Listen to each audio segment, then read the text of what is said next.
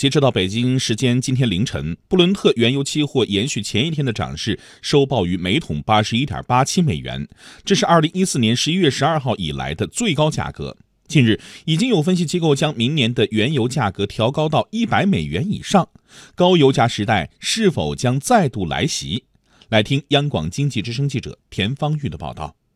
国际原油价格在不到两年的时间里翻了不止一倍，而推动这两天原油价格不断改写近四年新高的直接因素，就是石油输出国组织欧佩克联合俄罗斯等其他产油国在阿尔及利亚开会的会议决定。在这次会议之前，还有个小插曲：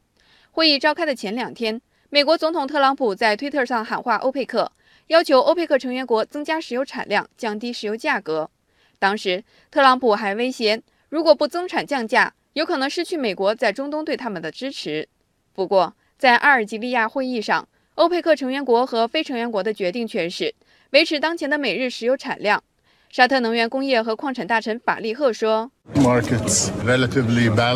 国际原油市场的表现相对平衡，供需平稳，石油供应充足。我们正在考虑将现有的协议延续到2019年。”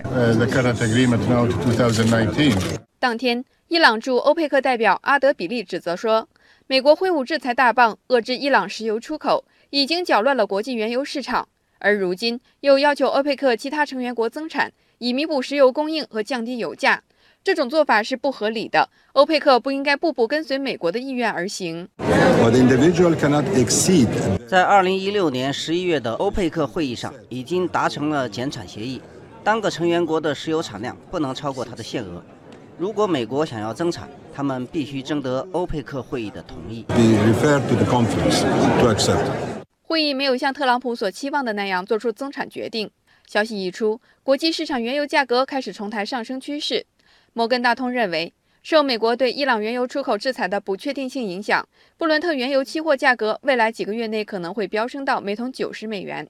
部分机构更是认为，油价可能达到一百美元。摩克瑞能源联合创始人贾基就持有这种观点。他说：“由于市场没有足够的过剩产能来替代伊朗原油，布伦特原油价格可能会在第四季度上升到这一水平之上。